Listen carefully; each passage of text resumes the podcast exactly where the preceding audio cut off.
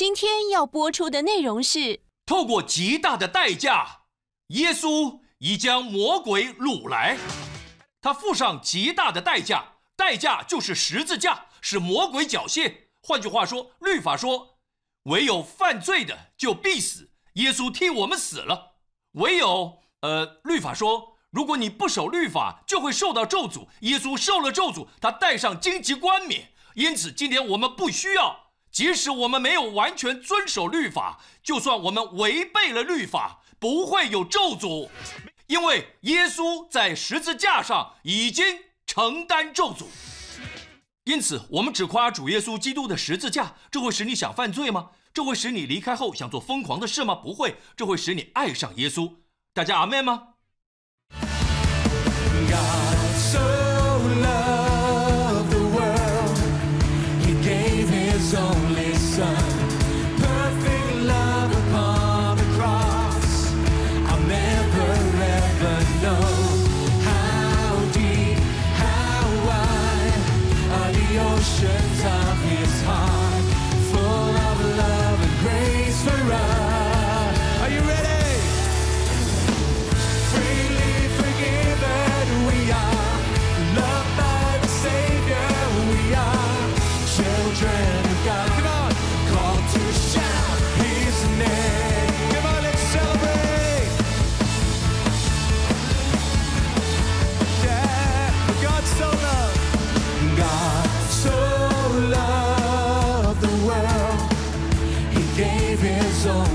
inside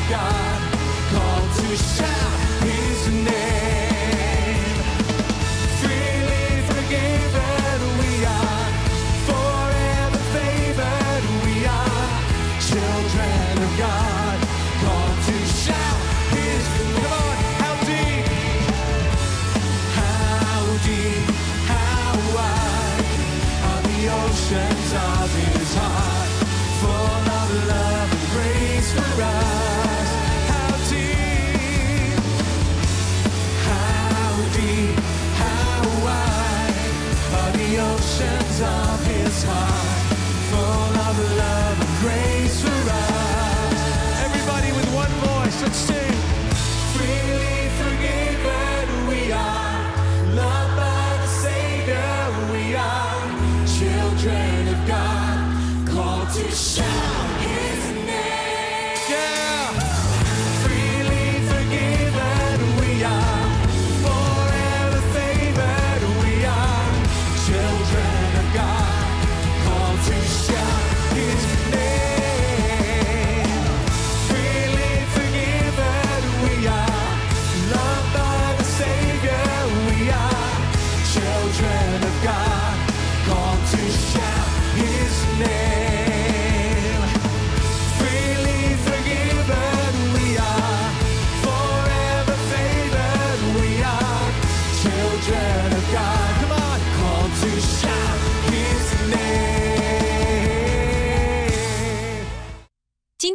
平约瑟牧师要分享，今天要跟大家分享的，我相信在许多方面能够帮助你。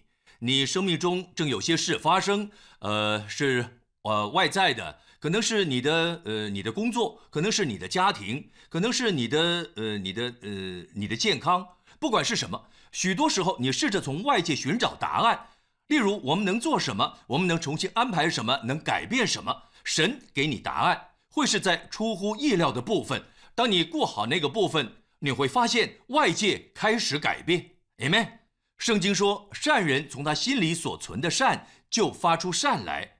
换句话说，不管你生命外在正在发生什么事，都显示出你内心里的景况，Amen。如果你不喜欢今年所发生的事，那就赶快醒一醒吧，因为那是去年你内心的光景，Amen，Amen。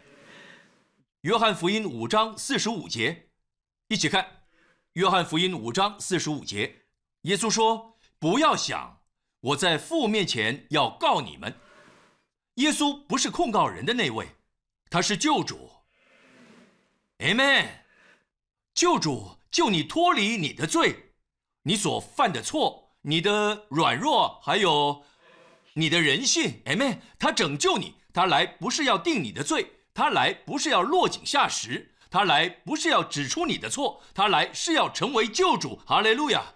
圣诞节的信息，天使说。因今天在大卫的城里为你们生了救主，他来不是要成为赐律法的，他是救主。大家一起说，他在这里对犹太人说：“不要想我在父面前要告你们，有一位告你们的，就是你们所仰赖的摩西。”非常有趣。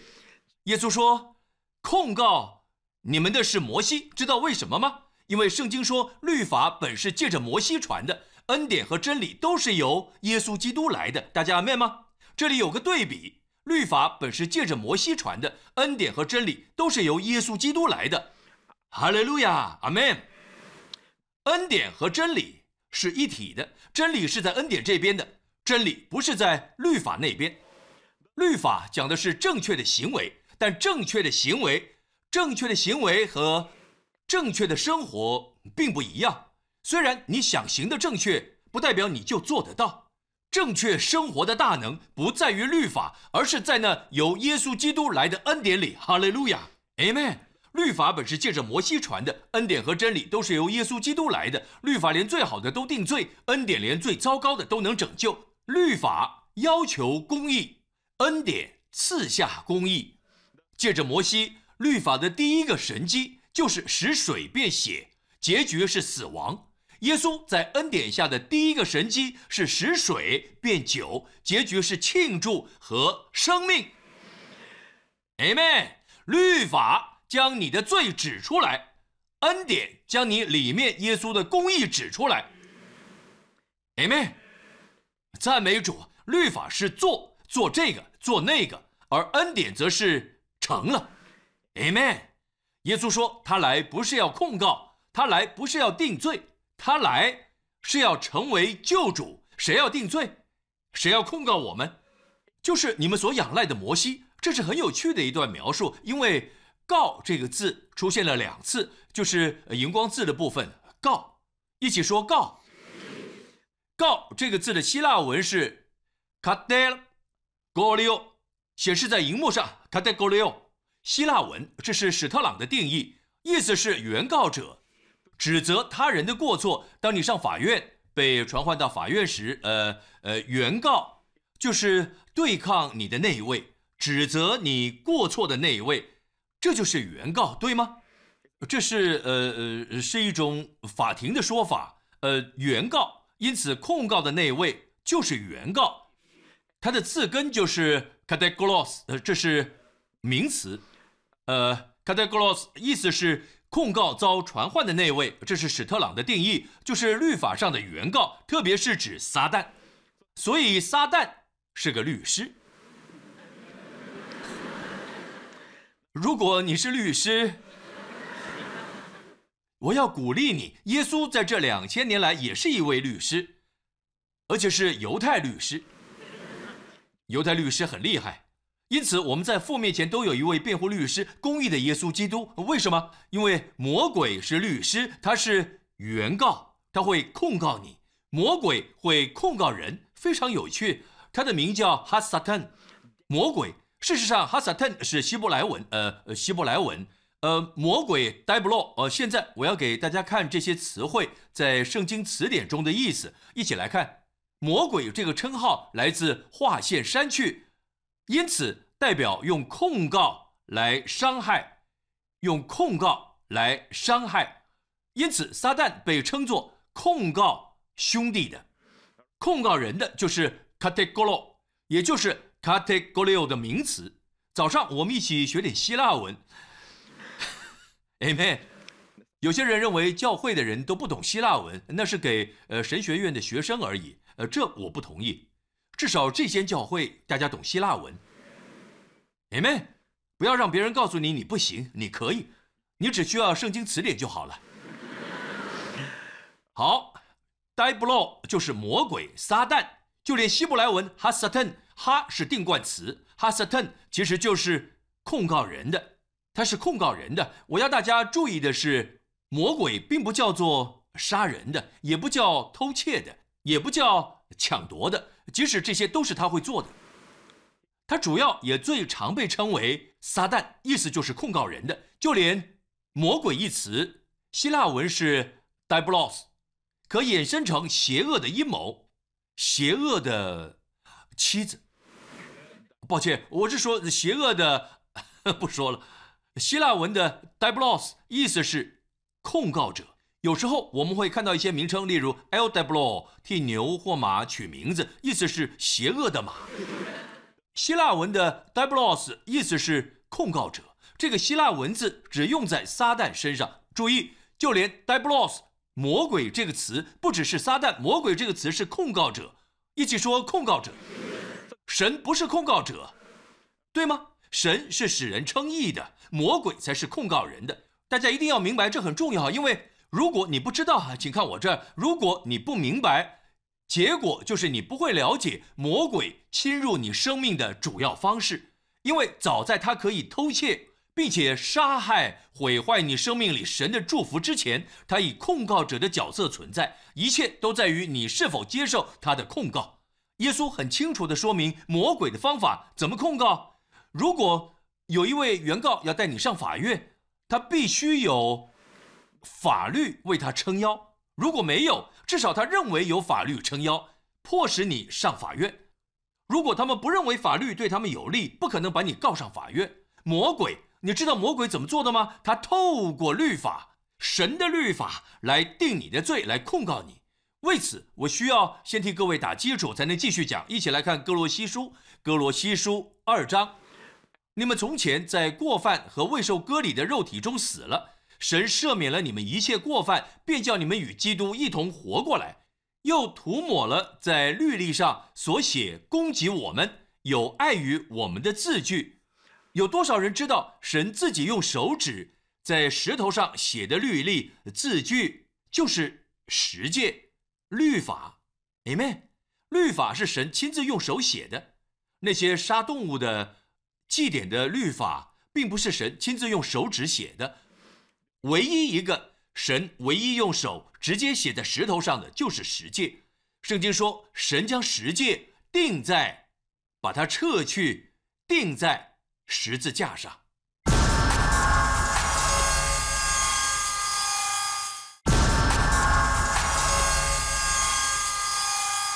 圣经说，神将十诫钉在，把它撤去，钉在十字架上。神把十诫定在哪？定在耶稣基督的十字架上。十字架不只是耶稣为我们的罪死的地方。当耶稣被定时，神也将律法定在耶稣基督的十字架上。为什么？因为神说，律例上所写攻击我们，一起说攻击我们，有碍于我们，一起说有碍于我们。律法是攻击我们，有碍于我们的。就像你很喜欢高尔夫球，然后。呃呃呃，有人对你说你喜欢高尔夫，你喜欢老虎伍兹；有人对你说你不可爱高尔夫，这就是攻击你，有碍于你的，大家明白吗？好，呃呃，圣经清楚的说，律法是攻击我们的，不是有助于我们的，是攻击我们的。因此，如果你是魔鬼，一定会想，你有从神而来的律法，可以攻击基督徒，对吗？如果你不晓得神已将律法定死，魔鬼就能攻击你，懂吗？因为就在涂抹了律法之后的下一节，圣经说是个进行式，即将一切掳来。耶稣即将一切执政的掌权的掳来，明显给众人看，就仗着十字架夸胜。执政的掌权的执政的希腊文是 a k i 意思就是。最上层的领袖就是呃主要的领袖，掌权的是较小的，用的是另一个字。即将一切掳来，这就是邪灵的势力，邪灵的权势。神如何要撒旦缴械的？意思是，他本来有武器，你必须知道他的武器，因为神已除去魔鬼的武器。我们都听过许多解除武装，呃，解除大规模毁灭性武器，对吗？魔鬼已经缴械，他本来的装备是什么？他原本的武器是什么？他原本的武器是神的律法，就是律例上的字句。你可知道，魔鬼用神的律法敲你的头，因为魔鬼知道，如果能让你再次行律法，或是活生生，呃呃呃，呈现在你面前，就能控告你，就能定你的罪。大家阿门吗？Amen。比方他提起律法，呃呃，不可贪心，不可贪心。然后你想到昨天一辆呃超级跑车经过，你心想，那根本应该是我的车，怎么是个老人在开呢？因此他提醒你，你贪心了，Amen。他还跟你说，你不可犯奸淫。然后他给你一个画面，你有了呃呃呃有了一个念头，然后魔鬼说：“你看，你犯奸淫了。”或是你在开车时有人切入你的车道，呃，你很生气，他提醒你，生气就是杀人，你被控告了。他总是在提醒你，不断的用律法来控告你。他是利用律法的原告，但圣经说，即将一切掳来，透过极大的代价。耶稣已将魔鬼掳来，他付上极大的代价，代价就是十字架，是魔鬼缴械。换句话说，律法说，唯有犯罪的就必死。耶稣替我们死了。唯有，呃呃呃，律法说，如果你不守律法，就会受到咒诅。耶稣受了咒诅，他戴上荆棘冠冕。因此，今天我们不需要。即使我们没有完全遵守律法，就算我们违背了律法，不会有咒诅，因为耶稣在十字架上已经承担咒诅。因此，我们只夸主耶稣基督的十字架，这会使你想犯罪吗？这会使你离开后想做疯狂的事吗？不会，这会使你爱上耶稣，会使你想去教会，发现你在基督里的产业。大家阿门吗？我要跟大家分享一个旧约中很美好的故事，就是控告如何能影响你外在的环境。但当你第一次看到时，你会很惊讶、很讶异，因为看起来并非如此，好吗？不太像。当你没有看见恩宠环绕你，去找出你生命中曾接受过的控告。因为我要告诉大家一个以色列百姓被掳又归回的故事，在以斯拉的时候。在所罗巴伯和约书亚的年代，在撒加利亚和哈该的年代，他们回到耶路撒冷，要重建神的圣殿，是波斯王古列差他们回去的。古列王差他们，其实古列王不止差他们，还允许他们使用他的资源建立神的殿。因为古列王很兴奋，虽然他不是犹太人，他是呃呃呃波斯的王，他因为。在出生前，自己的名就被犹太先知提到，感到很兴奋。书上说：“我的仆人古列王。”因此，当他看见时，非常兴奋。于是说：“凡是神的殿需要的，我负责。”因此，他差犹太人回去，犹太人就回去重建神的殿。呃呃，重建神的殿，某些事发生了。犹太人的敌人，今天仍然有很多犹太人的敌人敌对犹大的。很不高兴，他们要回来重建圣殿。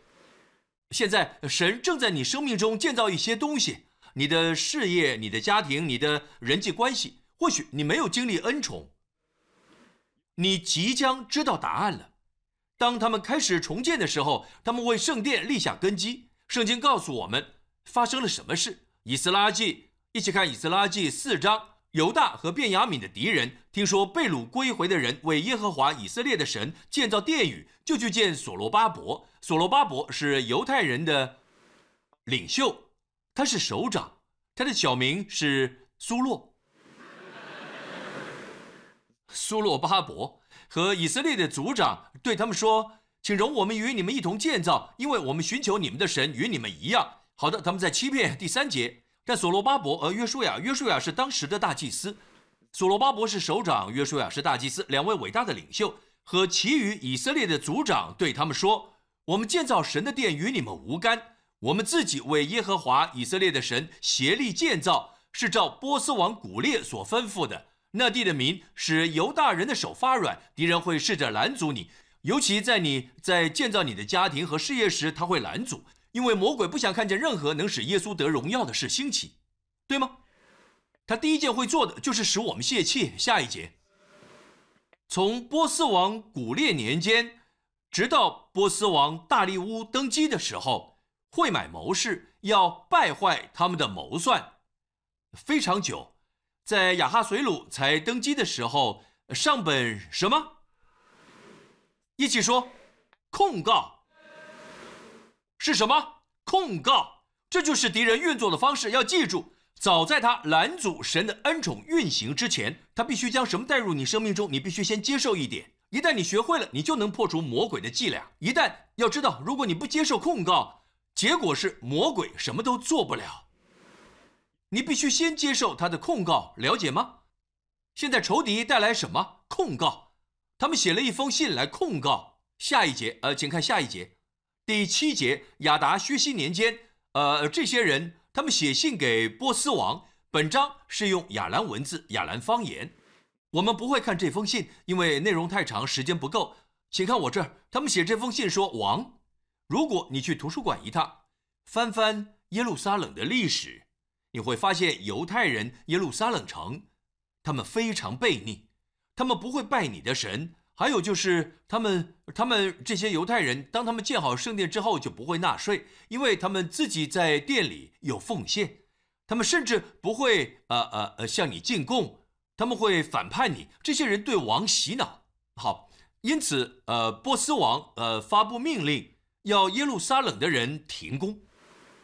这已经不是古列王，是大利乌王，另一位王啊，抱歉，是亚达薛西王。呃，有太多王了。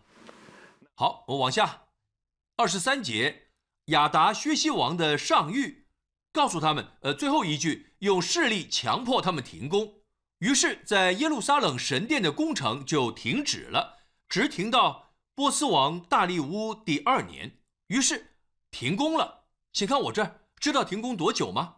十六年，一共停了十六年。他们进度到哪？他们只立下了圣殿的地基、地板。王不恩待他们了，恩宠突然停止了。在恩宠停止前，发生了一件事。因为波斯王就算不是古列王了，已经换成呃亚达薛西王。但你知道吗？在这之前，他们蒙波斯王的恩宠，但突然间却失去了恩宠。为什么不再有恩宠？为什么仇敌好像得胜了？是不是有时候会有这种感觉？你看着呃身边那些呃未信主的人兴盛，你却没有。你发现突然间不再有恩宠，你发现所有事情不像原来那般顺利。有这种经历吗？有时感到疑惑。你知道维持多久吗？十六年。神是配得赞美的。神差先知，两位年轻的先知，象征年轻的一代，新的一代是变雅敏的世代。将要兴起，这两位先知是哈该和撒加利亚。下一章说，呃，第五章，那时先知哈该和益多的孙子撒加利亚奉以色列神的名，向犹大和耶路撒冷的犹大人说劝勉的话。他们做什么？这两位先知做什么？他们发预言。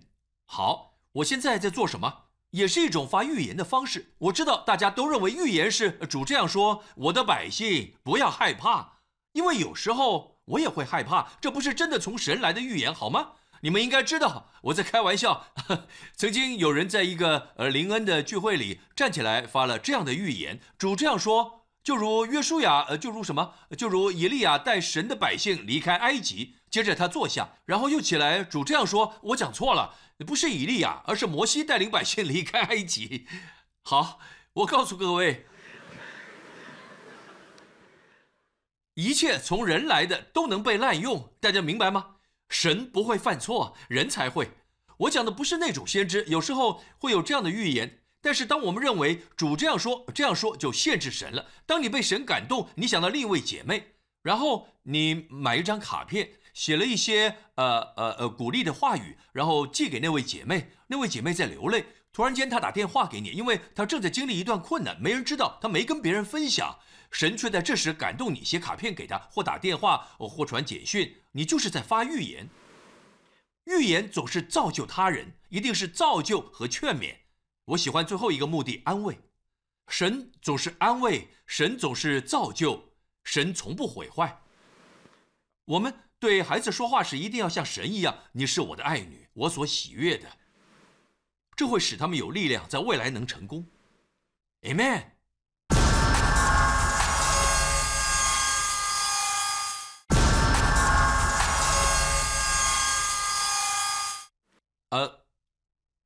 他该和撒加利亚发预言，我要告诉大家一件事。我刚跟大家说的，看起来仇敌的控告好像奏效了，但要记得，在这之前他们是蒙恩宠的，恩宠何时停止，就在他们接受什么的当下，仇敌的控告。但有件更深奥的事，跟这两个领袖有关，一切都从领袖开始。先知撒加利亚有一天在神的恩高之下，他看见一个有关两位先知的意象。啊，抱歉，是两位领袖。所罗巴伯和约书亚，别忘了，所罗巴伯是首长，约书亚是大祭司。他看见大祭司撒加利亚在撒加利亚书的意象，呃，不可能记录在别的书。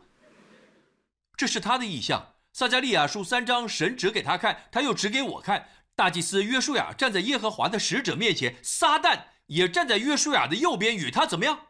与他作对，控告他，在律法上的对立方。耶和华向撒旦说：“撒旦呐，耶和华责备你，就是拣选耶路撒冷的耶和华责备你，这不是从火中抽出来的一根柴吗？”下一节，约书亚穿着污秽的衣服，这是惊人的异象。先知撒加利亚看见属灵领袖，所罗巴伯是以色列当时的社会领袖，就是当时的犹大。约书亚是大祭司，属灵领袖，他看见属灵领袖被控告。难怪有十六年的时间不能动工，就算我们说是因为外在的仇敌，或是当时的王，不不不，这位领袖遭遇了一些事，当下他感到肮脏，感到污秽，因为魔鬼控告他。注意，他穿着污秽的衣服，意思就是他当时正在经历的感受。可能你的工作看起来不是很顺。充满许多挑战，可能你的家庭就要破碎，有些事发生。与其解决外在的问题，神在问你心里是否接受了某些控告，检查那些你允许魔鬼控告你的部分。阿门。使者吩咐站在面前的说：“你们要脱去他污秽的衣服。”我们都很蒙福，因为耶稣已为我们做成了。又对约书亚说：“我使你脱离罪孽，要给你穿上华美的衣服。”哈利路亚！神赐大祭司约书亚什么？知道自己是公义的，自己是与神和好的。哈利路亚，Amen。别忘了，当大祭司有转变，以色列百姓也有转变，因为大祭司代表他们全体，赞美归于神。现在我们的主耶稣基督是我们的大祭司，大祭司如何，新造教会也如何。Amen，赞美归于神。我们的大祭司永远不会臣服于魔鬼的控告，他活着有永恒的生命，他是永远的公义，永远年轻和健康。因他如何，我们在这世上也如何。哈利路亚，Amen。好，一切都取决于领袖。如果我们孩子有状况，许多时候我们针对问题，我们对孩子大声，我们指正他们，责骂他们。有时候，若是我们能坐下来问问自己是好的，因为你所表现的，有时他们也有同样的行为。你要知道，我们很容易去责怪他人。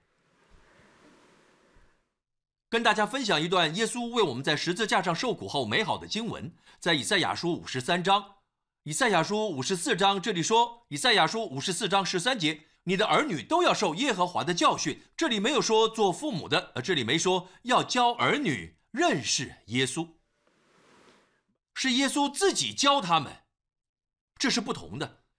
跟你的孩子分享，呃，分享圣经是一回事，我认为我们该这么做。但是这里说，你的儿女都要受主自己教导，他会成为他们的主日学老师，了解吗？这个用法不太好。我发现孩子们不喜欢听到“学校”两个字。我们不该说是主日学，因为一周已经有五天在学校受苦了，然后你再告诉他们星期天要去主日学，所以改成为儿童庆典或是儿童教会比较好。我觉得这样不错哈，对吗？主日学，我好可怕，星期天还要上学。好，当主自己教导你的孩子会发生什么事？你的儿女必大享平安。对了，平安不是只是安稳，而是健康、健全、情绪平稳。你的儿女必大享平安，想要吗？有多少人希望主直接教导你的孩子，使他们有平安的？想要吗？这里告诉你，立刻能拥有。你必因公义得坚立。你必因公义得坚立。这告诉我们什么？这告诉我们，如果你想要你的孩子被主教导，你希望你的孩子有大平安，有大平安，做父母的必须因公义得坚立。因为许多时候，当你自己处在控告下时，事实是曾被伤害过的父母会伤害孩子，大家都晓得。我曾经看过，我认识的一些孩子在学校开始霸凌别人，因为他们的父母离婚，受伤的孩子。就会伤害其他孩子，大家明白吗？一切都始于父母。如果你无法爱你的太太，至少爱你的孩子。牧师讲的真好，太棒了，哈利路亚！牧师，我们爱你。谢谢，我也爱你们。神要父母交账，Amen。神说：“你是否被监立？我没有问你是否了解公义，我问你是否因神赐的公义已被监立？你是否站立的稳？你是否能拒绝接受控告？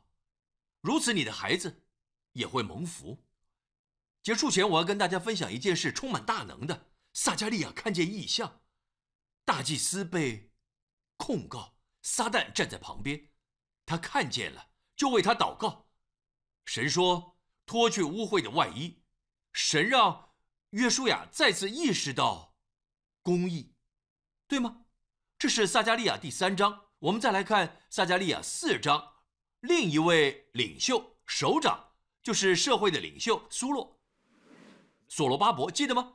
索罗巴伯有另一个问题，他的问题是：当他看着重建中的圣殿，他对自己说：“这好像一座大山。”我怎么有办法治理这群人？我要怎么激励他们？要如何启发他们来盖这座圣殿？你看，我们所有的资源，我们所有的人力，我们的力量非常不足。撒加利亚从神领受了一个关于这位领袖的意象，政府首长索罗巴伯，这是他看见的意象。他对我说：“这是耶和华指示索罗巴伯的。万军之耶和华说，不是依靠势力，不是依靠才能。”乃是依靠我的灵方能成事。这座圣殿不是靠着人的势力，不是靠着人的财富或资源，或是人的能力，而是靠着神的灵。这是万军之耶和华说的。主的灵会供应。哈利路亚！起初在黑暗和混乱中运行的同一个灵，神说要有光，秩序就在混乱中形成。同样一位圣灵会供应一切。大家阿妹吗？那有关于所罗巴伯面临的挑战，一座大山的意象呢？神对所罗巴伯说：“要向大山呼喊，大山呐，你算什么呢？在所罗巴伯面前，你必成为平地。他必搬出一块石头安在殿顶上，人且大声欢呼说：‘Grace，Grace！’ 欢呼说，欢呼说，这是神的恩惠。我要分享一件大能的事，就算你的。”你的问题，医生的报告像是一座大山，毫无希望；或者你家青少年的状况，或者他的问题像一座高山，你一定要对高山说：“大山呐，你算什么呢？你必成为平地。”为什么？因为神的恩惠。对约书亚来说，神使他意识到自己的公义；对所罗巴伯来说，神提醒他神的恩惠以及一件很美好的事。注意，他必搬出一块石头，且大声欢呼说：“愿恩惠恩惠归于这殿。”大家知道吗？呃呃，这石头就是圣殿盖好后要放在上面的最后一块石头。这块石头，古老的圣殿，圣殿停工闲置在废墟当中，已经有十六年，不是废墟，我是说还没完工，只盖好基础。但神预言会完工，甚至还说你必搬出一块石头，并呼喊恩惠，恩惠。神预言到石头，甚至在圣殿建好之前，当时只有基础而已。神看见你的未来，神在说你的未来会充满神的恩惠，哈利路亚！因为你会倚靠神的恩典，从开始直到结束，阿门。我想告诉各位的是，这真的很奇妙。这些人，他们呃自己的政府并不恩待他们，他们的仇敌也不恩待他们，他们完全没有恩宠，无人跟他们合作，就连领袖都很沮丧。其实问题并不是这些外在的控告，而是领袖内心的问题。他们受到控告，他们专注在自己的资源上，只见眼前的高山。另一位领袖感到感到无比污秽。后来发生什么事？圣经在以斯拉记六章十四节说：“犹大长老因先知哈该。”和撒加利亚所说劝勉的话，就建造这殿。哈该就是说，为什么你们还住在自己家，却忽略神的家的那一位？你们许多人将赚到的钱放在有破洞的薪资袋里，永远都不够。你吃却吃不饱，你喝却不能止渴。为什么？因为神的家如此破旧。当你有薪水，却仍然不够，一切都不够。为什么？因为你忽略了神的家。哈该如此说。这就是先知哈该。你可以在哈该书里找到，就是他。犹大长老建造这殿，凡事亨通，一起说亨通。因说劝勉的话，就像我现在对大家说的，我在鼓励大家，我在告诉你们好消息，就像一种先知性的讲道。你们会凡事亨通。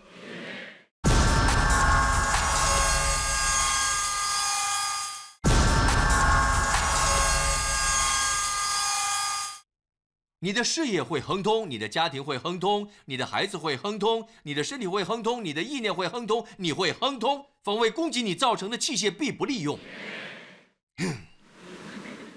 Amen。因先知哈该和易多的孙子撒加利亚所说劝勉的话，就建造这殿，凡事亨通。Amen。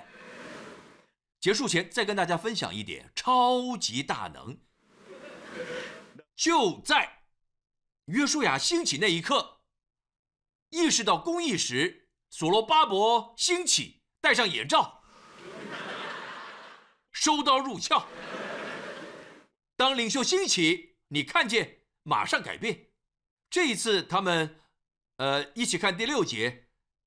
这一次，他们这样说：现在河西的总督达乃，并你们的同党，你们当远离他们，不要拦阻神殿的工作。谁说的？任凭犹大人的省长和犹大人的长老在原处建造神的这殿，突然间王，王竟然施恩于他们。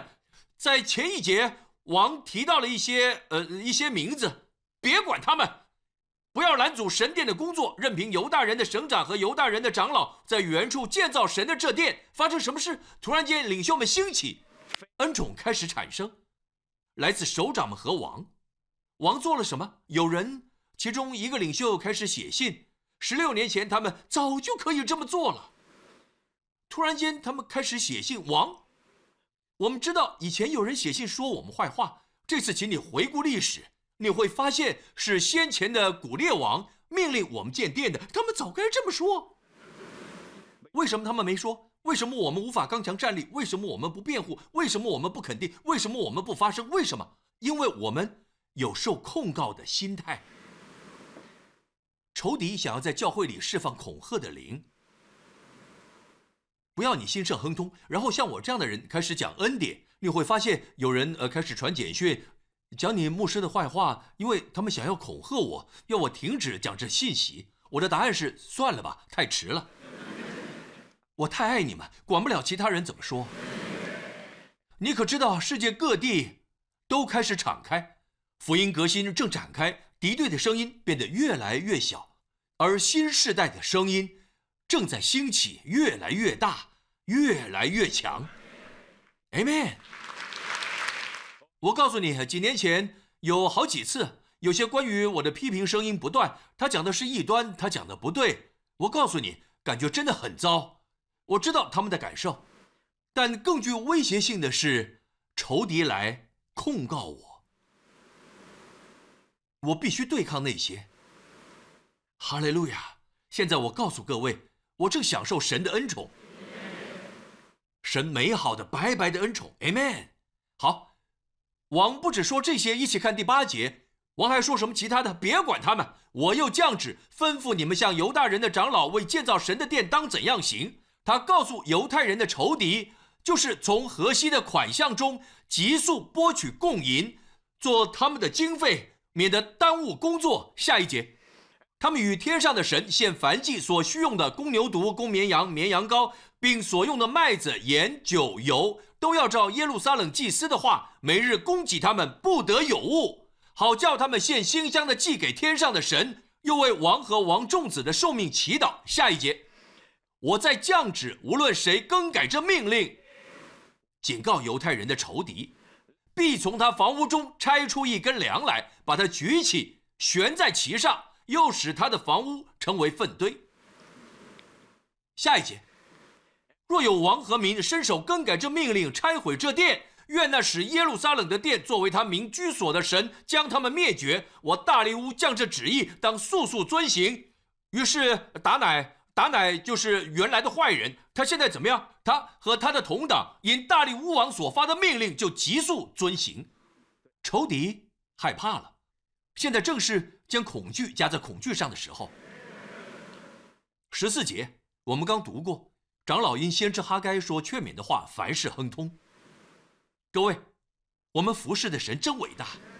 也许最后，或许你正想着你家青少年带来的挑战，或是你身体上的挑战，或是你事业、事工面临的挑战。你要问的问题是：我是否知道自己在基督里的身份？我是否知道耶稣是谁？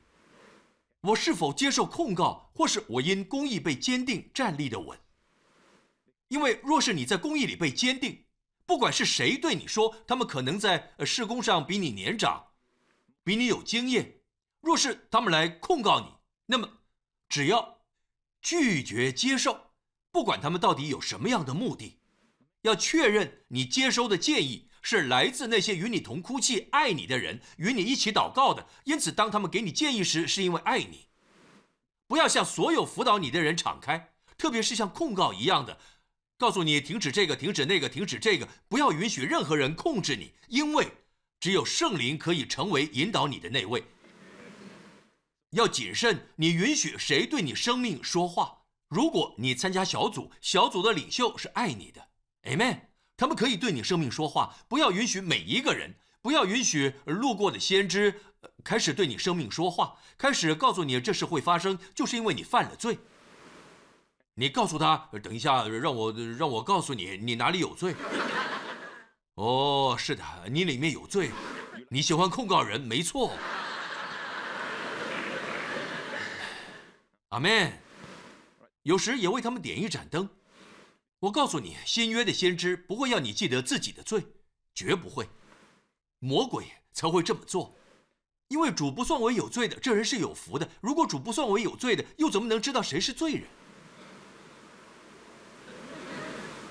阿门。今天来聚会真好，对吗？真好。我要为你们每个人祷告。聚会的最后，我祷告求神释放你。可能是不经意的，可能你不知不觉允许控告进入你心中。现在有了一些影响。每当你被定罪时，我有篇信息。几年前有篇信息的题目是“当你在定罪之下，恩宠无法运行”。很长的主题，我大部分的题目都很长，但可以传递内容。当你在定罪之下，恩宠无法运行，看到发生在他们身上的事吗？一旦他们不被定罪，神的恩宠开始运行，了解吗？天父，奉耶稣的名，我为在场每一位祷告。凡是听到我声音的。每一位透过媒体听见的，亲爱的天父，我奉大能的耶稣基督的名祷告，呃，你的圣灵会除去每个谎言，每个已扎根的定罪的念头，每个仇敌默默带来的控告，抹除他们，挪去这些，将一切丢进大海。奉耶稣的名，天父消灭一切念头，所有控告会使我们产生恐惧、压力、紧张，使我们灵魂体产生焦虑的一切。天父，求你完全从我们生命中挪去。不是依靠势力，不是依靠才能，不是依靠人的努力，乃是因着你的灵。天父，奉耶稣的名，我们祷告你挪去。我们感谢你，对神说：“天父，我感谢你。耶稣在我生命中的工作是完全的，他的保险是有效的，是永远的，以永远除去所有的罪。”一切微小的罪和所有后果，因着耶稣的保险，我可以，我的家人可以领受神一切的祝福，神的神机，神的保护，因着耶稣的保险，我在神面前是公义的。我的公义无法逆转，无法失去，是永恒的，因为不是因着我的行为，而是因耶稣已成就的，以及他留的保险。奉耶稣的名，Amen，哈利路亚，赞美主，Amen，神祝福大家，下次见，聚会结束了。神的公义，哈利路亚，阿门。